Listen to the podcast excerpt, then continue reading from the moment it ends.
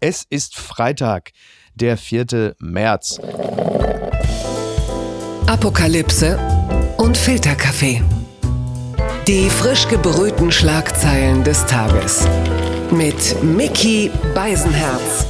Einen möglichst guten Morgen und herzlich willkommen zu Apokalypse und Filterkaffee, das News Omelette. Und auch heute blicken wir ein wenig auf die Schlagzeilen und Meldungen des Tages. Was ist wichtig? Was ist von Gesprächswert? Worüber lohnt es sich zu reden? Und ich freue mich, dass er endlich mal bei uns zu Gast ist. Er leitet das Ressort Streit bei der Zeit. Das war jetzt kein äh, Rap, sondern das ist einfach die Wahrheit. Guten Morgen, Martin Machowitz. Hey, guten Morgen. Hallo. Hallo. Ähm, übrigens, Wolfgang Kubicki, das ist ein bisschen untergegangen, ist gestern 70 Jahre alt geworden Nein. und ich habe schon gesagt, mit Blick äh, in den Personalausweis, ich hoffe, er hält sich dran. ja, also ich meine, selten hat ein Mann mehr wie 70 ausgesehen und weniger wie 70 gelebt, oder? Ja, da, sehr schön, sehr schön. Der Mann ist ja nun äh, zuletzt ja auch immer wieder mal den einen oder anderen negativ aufgefallen. Ich muss ja zugeben, bei allem, was er da teilweise äußert und man, klar, man kommt aus dem Kopfschütteln nicht immer raus, aber irgendwie mag ich die alte Krawallschachtel ja auch und wünsche ihm an dieser Stelle deshalb alles Gute. Wir wissen ja eh, wo dieser Geburtstag gefeiert wurde. Du weißt ja, dass wir im Streitressort im Grunde Wolfgang Kubicki ausgeliefert sind. Also es gibt keinen besseren Protagonisten für Streits in der Zeitung als den. Also er ist Stimmt. immer dabei, Stimmt. zu jedem Thema zu gewinnen. Ja. Immer kontrovers. Also ich finde ein super Typ. Ja, ich, ich finde es ein super Typ. Übrigens, es ist so, heute um 8.45 Uhr werden wir auf den meisten Radiostationen Europas den Song Give Peace a Chance hören. Unter anderem ja auch bei meinem Lieblingssender äh, Radio 1 und natürlich auch bei WDR 2 und so wird es gespielt. Das erinnert mich ein bisschen an die Zeit, als im Frühjahr 2020, ich weiß nicht, ob es Februar oder März war, You'll Never Walk Alone überall gespielt wurde, als man sich einig war, dass man jetzt durch die schwere Corona-Zeit muss, die gar nicht abgelöst wurde, sondern einfach nur überlagert wird von dem Krieg in der Ukraine. Und ja, Give Peace a Chance. Ich muss ganz ehrlich sagen, ich habe den Song immer gehasst. Ich fand ihn musikalisch absolut beschissen. Aber er ist ja nun derzeit mehr als angebracht, inhaltlich. Es war ja You Never Walk Alone eigentlich eine schlechte Entscheidung zu Corona, ne? weil das Gegenteil ist ja dann passiert für zwei Jahre. ich, ich finde jetzt äh, Give Peace a Chance und damit äh, weg vom äh, Witz in den Ernst dieser Zeit. Ich mag das Lied auch nicht, aber es passt schon wahnsinnig gut und irgendwie so kleine Aktionen, die wir alle machen, so tränenrührig und naja, wohlfeil man das auch finden kann. Mir geht es ein bisschen ans Herz, muss ich sagen. Ja, das geht mir auch so. Selbst mein Stein an das Herz ist mittlerweile äh, gänzlich aufgeweicht. Selbst die hinterletzte Influencerin, die ihr Profilbild färbt, rührt mich mittlerweile, weil in diesem Falle, wenn es darum geht, den Menschen in der Ukraine zu signalisieren, dass man an sie denkt und viel mehr kann die Zivilbevölkerung ja oft nicht tun, viel hilft viel zumindest im leistbaren Maß. Ja, absolut ist so. Und wir tun es ja auch ein bisschen. Aber wir, wir versuchen viel, wir helfen viel, wir bewirken wenig und wir sehen jeden Tag, es wird irgendwie immer ein bisschen schlimmer. Aber gut, bleiben wir wacker. Die Schlagzeile des Tages. Der Merkur schreibt, Zelensky überlebt Russland-Attentat. Jetzt provoziert er Putin mehrfach. Ich beiße nicht. Am Donnerstag richtete Volodymyr Zelensky eine Worte direkt an Wladimir Putin. Er äh, sagte laut dem Nachrichtenportal Nexta, wenn Sie jetzt nicht gehen wollen, setzen Sie sich mit mir an den Verhandlungstisch. Ich habe Zeit, aber nicht mit 30 Metern Abstand wie bei Macron. Ich bin ein Nachbar. Ich beiße nicht. Äh, also Zelensky, mutig ist er, so viel muss man sagen. Also Putin so zu provozieren, ich weiß nicht, ob es klug ist, aber es ist zumindest äh, sehr haltungsstark. Ich habe mich bei Zelensky äh, sowieso die ganze Zeit immer schon gefragt, wer schreibt dem eigentlich die Texte? Also zum Beispiel eine Punchline wie die bezüglich des Angebots der USA, ihn da rauszuholen, zu sagen, ich brauche keine Mitfahrgelegenheit, ich brauche Waffen, das ist einfach auch mal eine blitzsaubere Line. Das muss man einfach an dieser Stelle auch mal anerkennen. Der Mann kommt ja auch aus der Showbranche. Der wird womöglich wirklich sein Autorenteam mitgenommen haben und gesagt haben, pass mal auf, es geht auch ein bisschen um Performance in dieser Situation und da können so ein paar knackige Sätze nicht schaden. Ich frage mich nur, ob Wladimir Putin da ein dankbares Publikum ist, was das angeht. Er hat ja offenbar ein wahnsinnig gutes Gespür für die Dinge, die man sagen muss und auch noch, und das haben ja dann so viele Politiker doch nicht im richtigen Moment und ich weiß nicht, dieser Mann, wenn man dem zuschaut in seinem Shirt und in seiner Armeejacke und ihn da sitzen sieht, ich frage mich, wie viel schläft er eigentlich? Wie, wie, wie soll der Drei schlafen? Stunden, er, er schläft wohl drei Stunden. Kann er sich da hinlegen und schlafen Ja. oder was, was sind das für Nächte? Und er, genau, dann sagt er solche Dinge, wirkt irgendwie immer total auf den Punkt. Dieser Satz, ich beiße nicht. Also ich meine, wir, Mhm. sind, wir sind im Krieg, Ja. es, es werden irgendwie Bomben geworfen, Menschen sterben, die eine Armee fällt über das andere Land her und äh, er sagt so einen ja eigentlich ganz, ganz zärtlichen Satz, ich Mhm. beiße nicht, das sagt man Ja, das ist, so. du, du sagst es so recht, also wenn wir den Machismo, die Männlichkeitsfantasien von Wladimir Putin kennen, dann klingt es ja fast so ein bisschen, als ging es um ein, ein Date, so nach dem Motto, rücken Sie doch ein bisschen näher, ich beiße nicht. Also da stellt sich dann schon die Frage, ob es auch ein bisschen darum geht, den homophoben Wladimir Putin noch zusätzlich zu demütigen. Das sind ja dann oft so Nuancen, die da mitschwingen, wo ich mich frage, ich frage mich wirklich, ob es taktisch klug ist, wenn du dich in einer Situation befindest, in der es dem Gegenüber mutmaßlich darum geht, einfach das komplette Land zu bombardieren. Aber manchmal geht es vielleicht auch nur so ein bisschen um Selbsterhaltung und um Selbstachtung und um das Bewahren von so ein kleines bisschen Würde, die Ja. manchmal ja auch in so einem, ja, in so einem Witz liegt oder in so einem Spruch. Da liegt ja dann Ja.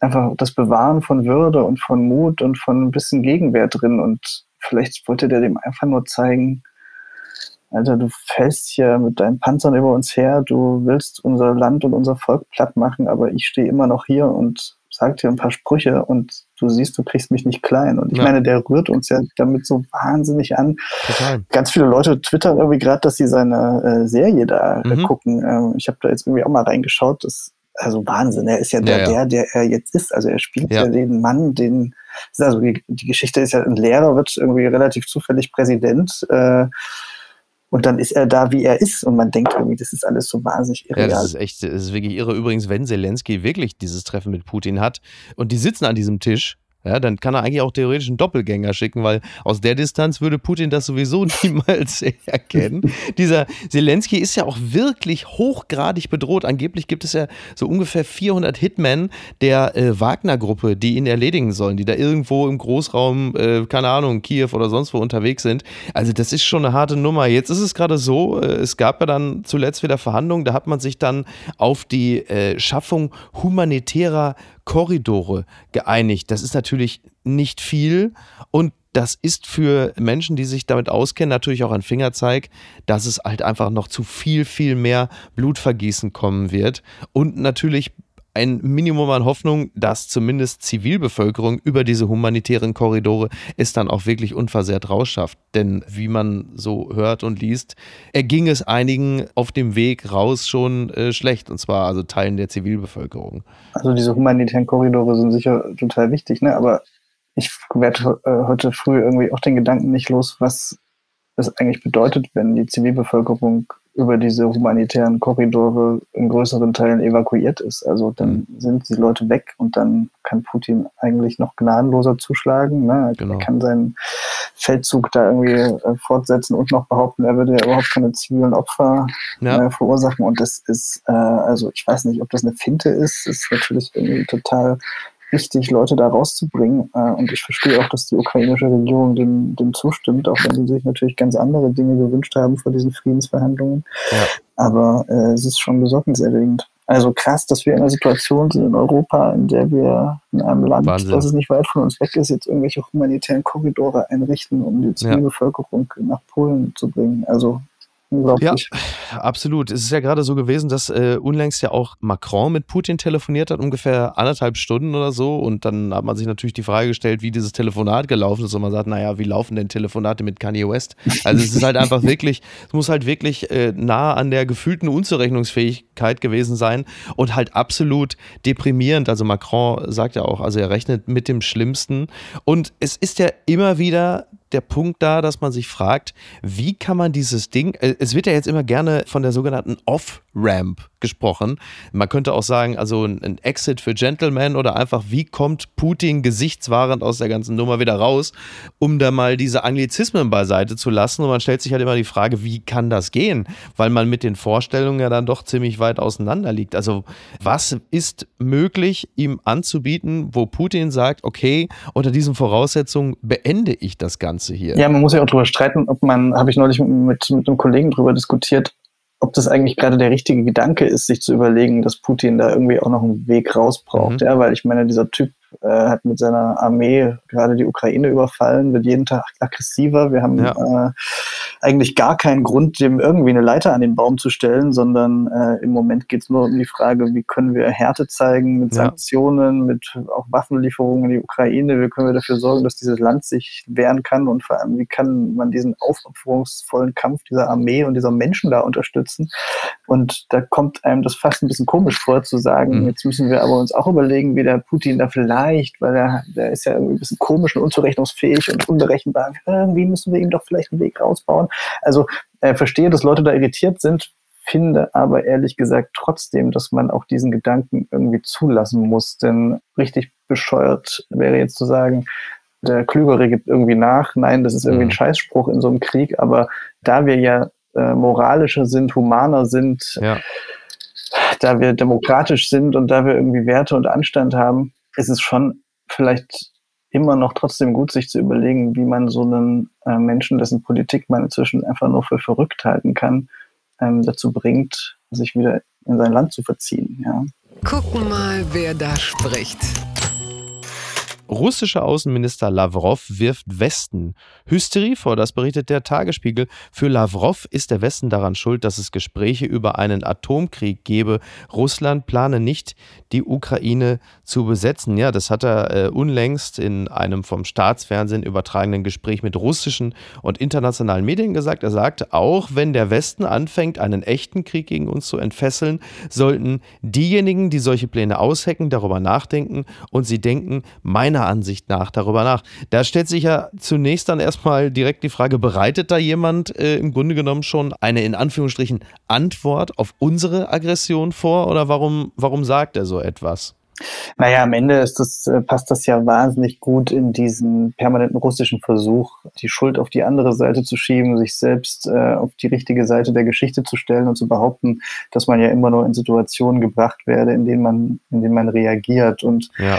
Äh, wir sind ja in Deutschland insbesondere nicht nur in den letzten Wochen, sondern eigentlich in den letzten Jahren vielleicht eine Spur zu oft auch dieser Erzählung aus Russland auf den Leim gegangen. Ne? Also wir haben auch gerne, irgendwie auch gerne. Ne? Ja, und ich nehme mich auch gar nicht aus, weil ich, äh, ich habe auch immer ganz persönlich dafür äh, geworben, dass man sagt, man muss irgendwie Gesprächskanäle offen halten und ich habe Putin immer furchtbar gefunden, aber ich bin ja Ostdeutscher und mhm. habe das sozusagen auch in meinem Aufwachsen in meiner Familie immer erlebt, dass sozusagen Russland jetzt nichts total Fremdes und Fernes war, sondern man hat schon irgendwie immer so eine gewisse Verbindung zu diesem Land schon gehabt. Und deswegen habe auch ich immer dazu geneigt zu sagen, man, man könnte sich vielleicht auch an dem einen oder anderen Punkt überlegen, was sind sozusagen unsere, unsere Fehler, wo sind wir vielleicht ähm, keine Ahnung, äh, ja, ist ja im Kern ja auch nicht die falsche Haltung. oder was auch immer. Ja, ja, ja. aber das ist jetzt ja. alles natürlich äh, ad absurdum geführt Klar. und jeder, der jemals dafür geworben hat, dass man so ein kleines bisschen verständnisvoll zu Russland ist, steht jetzt wirklich wie ein Depp da, ja, äh, weil Putin einfach gezeigt hat, der Typ ist unberechenbar, seine Politik ist gefährlich äh, und mit Reden ist mit dem offenbar gar nichts mehr zu gewinnen und äh,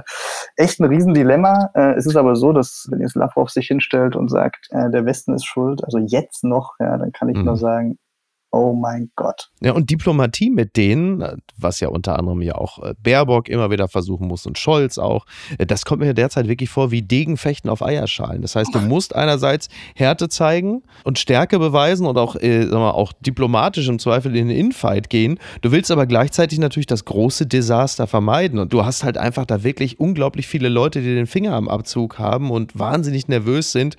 Und du willst halt einfach keinen größeren Schaden anrichten. Und die Frage ist halt immer dann, wo beginnt denn der größere Schaden? Ist die Provokation schon das Liefern von Waffen, von Stinger-Raketen? Ist das dann irgendwann schon der Grund zu sagen, Freunde, ich habe euch gesagt, mischt euch nicht ein? Das ist halt immer die Frage. Andererseits, wie lange hält man sich raus und was, also wir sind ja bis zu einem gewissen Grad dann irgendwann auch verdammt, dazu zu schauen, was da passiert. Noch ein nächste, der äh, nächste Schritt ist, äh, dass ja gerade die äh, Ukrainer äh, auch darum werben, dass sich Freiwillige melden, die vielleicht ins Land kommen wollen und mitkämpfen. Ja. Äh, soll ja auch irgendwie äh, schon eine gewisse Anzahl von Leuten aus ganz Europa geben, die sich dafür interessieren. Ja. Und dann hast du plötzlich sozusagen auch keine Ahnung, Deutsche, Italiener und Spanier in der Ukraine, die kämpfen, das ist dann sozusagen eigentlich ja fast schon noch ein Schritt mehr als Waffenlieferungen. Ne? Also ja. kommen dann natürlich echt auch in so einen krassen Graubereich, wie sehr beteiligt man sich an diesem Krieg und äh, wie sehr nimmt man daran teil. Also natürlich werden die Russen jede Gelegenheit nutzen, äh, dem Westen vorzuwerfen, er nehme da selbst an diesem Krieg teil.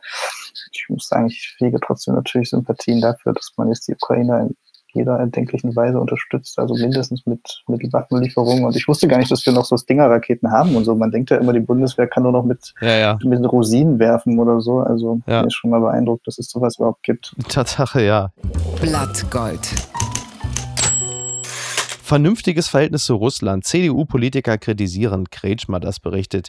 Web.de Annalena Baerbock wurde in ihrer Rede vor der UN-Vollversammlung deutlich. Richtung Russland sagte sie, ihre Panzer bringen kein Wasser, ihre Panzer bringen keine Nahrung für Babys, ihre Panzer bringen keinen Frieden, ihre Panzer bringen Tod und Zerstörung. Und auf der anderen Seite hat man dann halt eben Michael Kretschmer, den Ministerpräsidenten von Sachsen, der dann aber natürlich auch sagt, man dürfe die Krise nicht noch weiter anheizen. Wir werden nur in Frieden leben, wenn wir mit mit Russland im Frieden leben. Das ist ja zunächst einmal ein Satz, dem würde man sich ja grundsätzlich sogar anschließen. Denn du hast ja gerade schon mal gesagt, dass man versucht irgendwie oder immer versucht hat, Klammer auf, im Osten, Klammer zu, Russland und Putin zu verstehen. Der Satz, dass es nur geht mit Russland im Frieden, das ist doch im Kern ja erstmal nicht verkehrt, oder? Also es muss ja nicht bedeuten, dass man demnächst vertrauensvoll zusammenarbeitet, aber friedlich, da werden wir vermutlich nicht drum rumkommen, oder? Das Problem bei Kretschmer ist so ein bisschen, dass er im Moment zu jedem Schritt getragen werden muss und äh, mhm. ich habe selber mit der Kollegin von uns gesprochen, die vor ein paar Tagen mit ihm ein Interview geführt hat.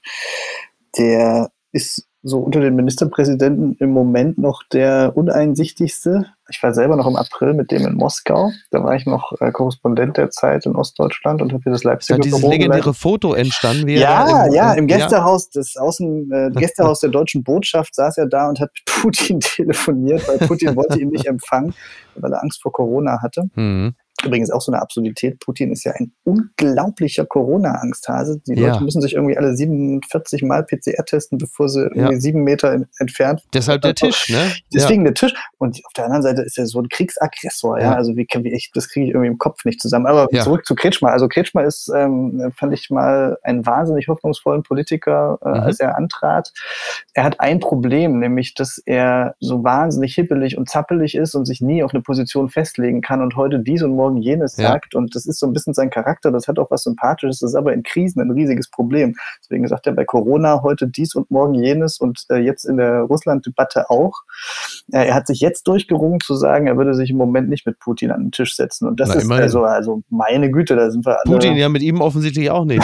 Ist denn, ja, genau. ist Kretschmer, ich habe manchmal das Gefühl, von außen betrachtet, der Mann ist mir persönlich noch nicht mal so unsympathisch. Nee, irgendwie, total irgendwie fühle ich den, ja. aber er ist so ein bisschen die menschgewordene Öffnungsorgie. Ne? Du hast das Gefühl, er hat auch wirklich auch selber Probleme, die Grenzen zu verteidigen, weil er nie irgendwie mal klar sagt, so bis hier und nicht weiter.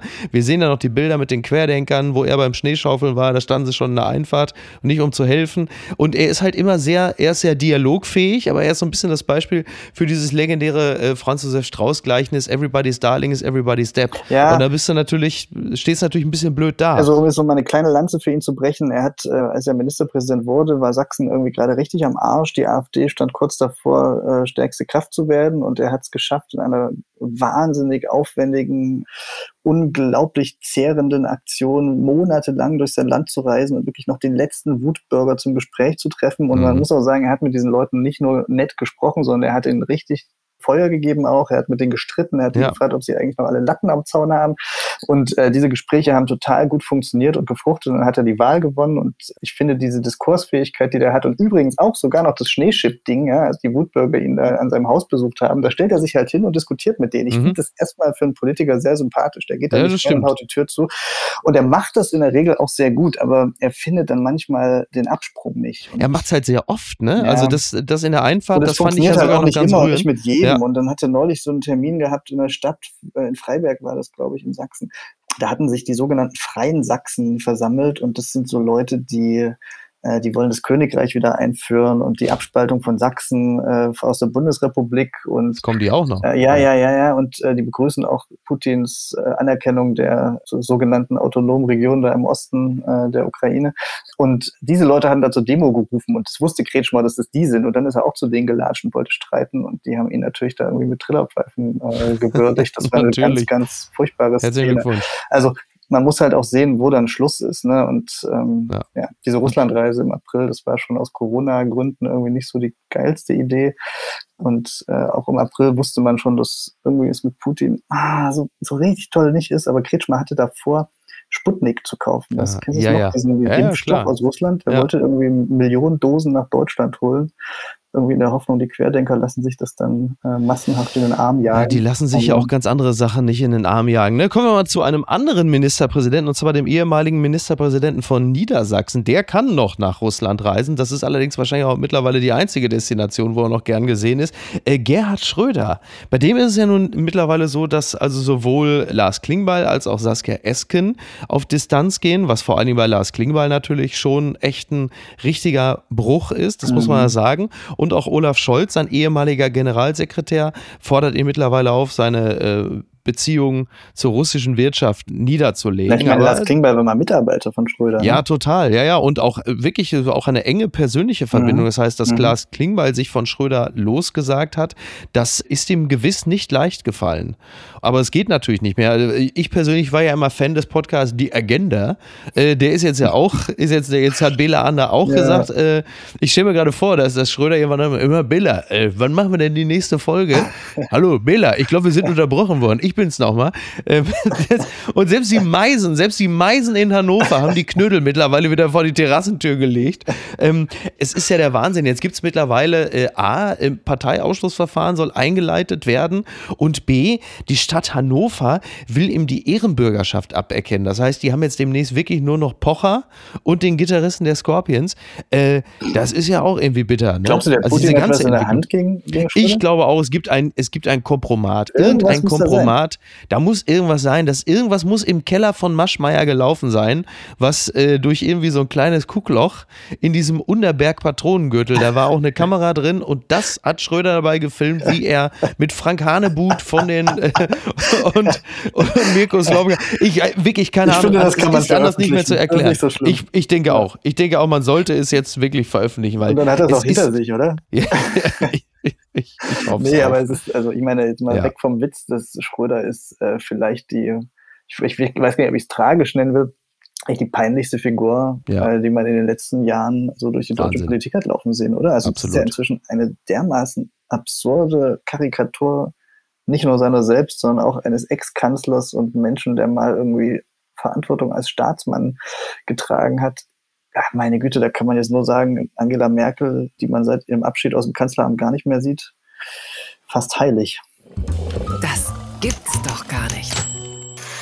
Bericht Haas schmeißt Russen Matze, ich weiß wirklich nicht, wer der Mann heißt. Ich habe keine Ahnung von Formel 1, aber er heißt wahrscheinlich Mazepin. Mazepin Mazepin, aber er ist ja kein Franzose, er ist ja Russe.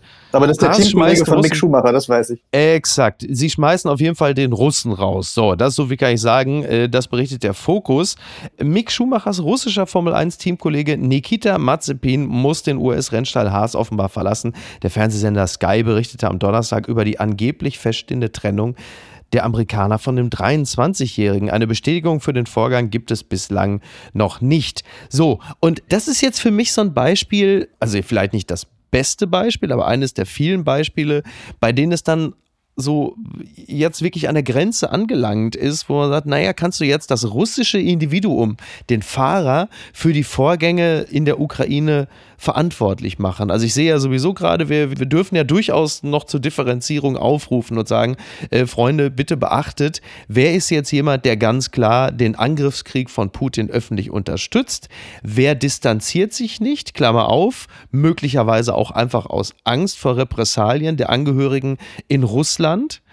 Und wer ist einfach nur russische Staatsbürgerin oder russischer Staatsbürger und hat es natürlich auf keinen Fall in irgendeiner Art und Weise verdient, drangsaliert oder im Zweifel rausgeschmissen zu werden. Möglicherweise ist es aber auch ganz anders und Mazepin ist einfach kein besonders guter Rennfahrer und sie haben gesagt, weißt du was, bei der Gelegenheit entledigen wir uns dieser Person, wir haben ja bereits einen Ersatz. Ich weiß es nicht, aber ich finde diese ganze Situation gerade wirklich ausgesprochen problematisch. Also dieses Thema ist natürlich kompliziert und man muss sich wirklich jeden Einzelnen angucken. Und es gab ja irgendwie die Meldung von so einer Bäckerei, die irgendwie das russisch Brot umbenennen wollte. Ja, dann, dann denke ich irgendwie, das ist ja wirklich irre. Ja, ja. wir haben auch in der, im Kunstbetrieb jetzt so ein paar Fälle. Bei manchen kann man sagen, ja, also der Münchner äh, Chefdirigent jetzt mhm. äh, zum Beispiel, das ist halt wirklich so eine Putin-Nähe, ja, ja, Wahrscheinlich geht das nicht anders, als sich zu trennen.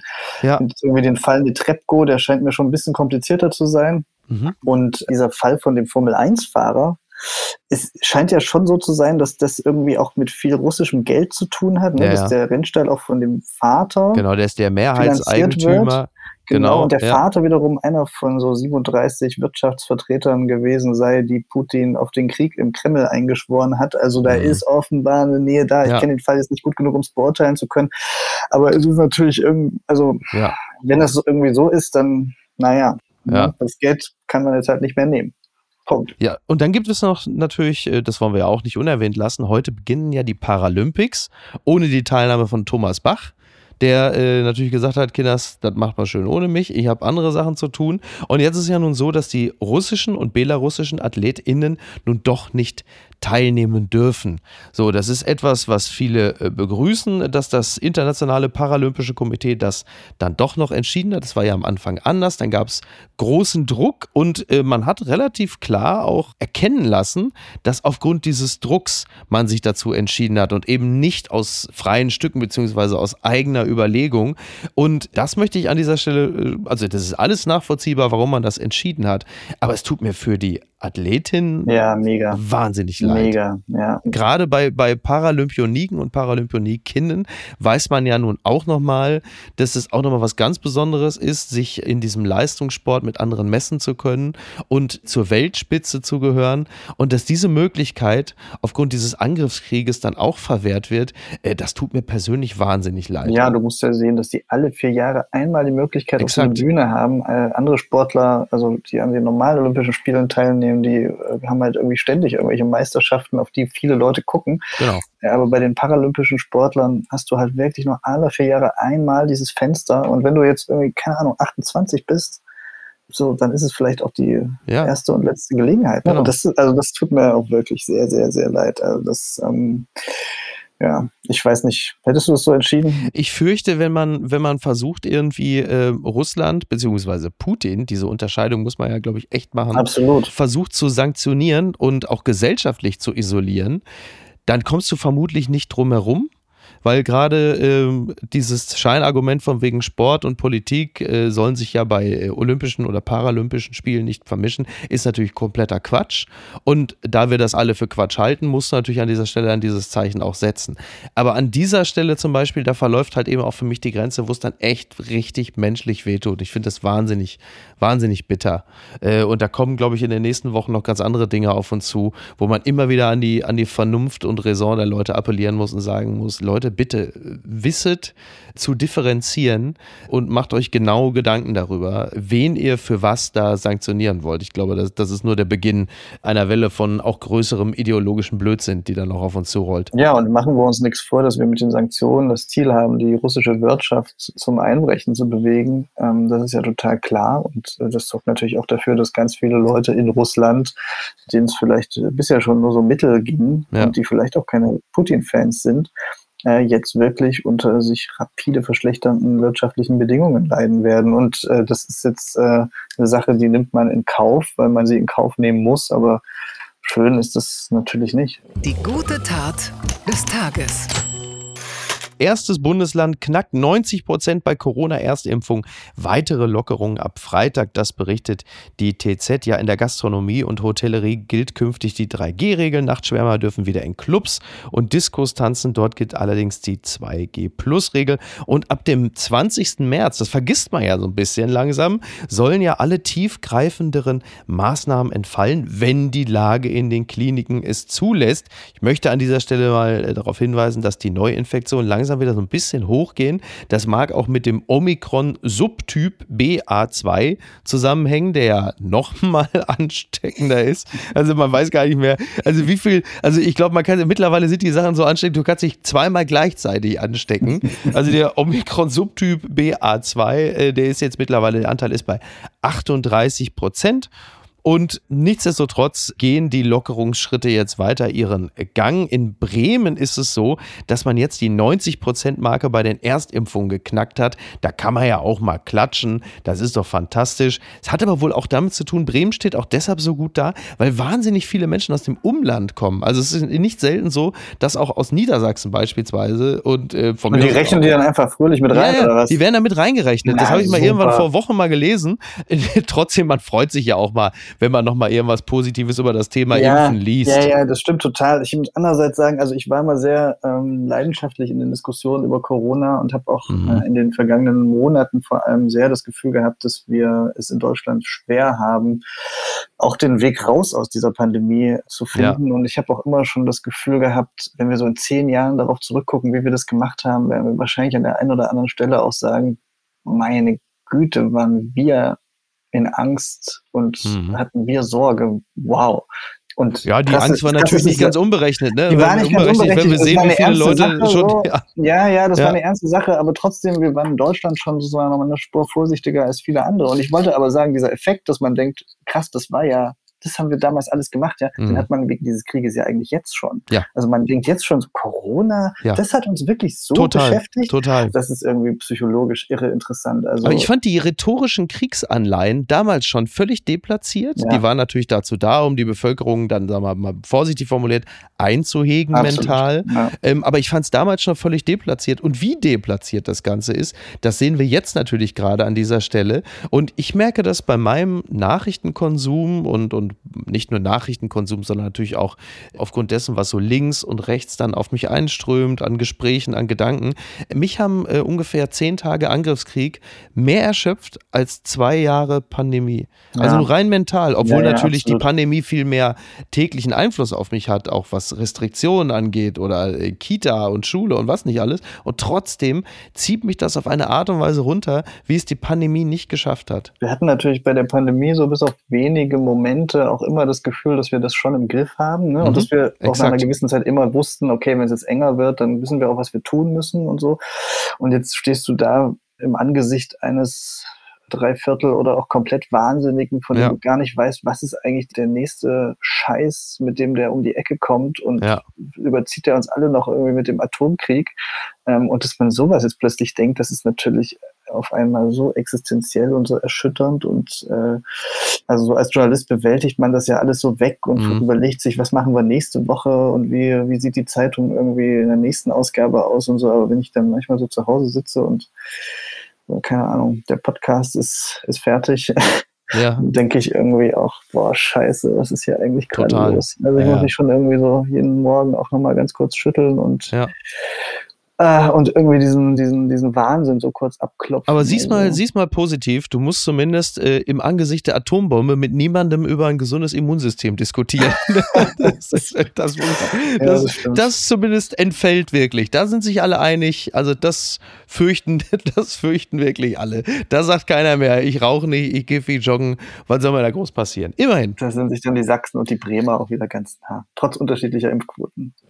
Ganz weit vorne.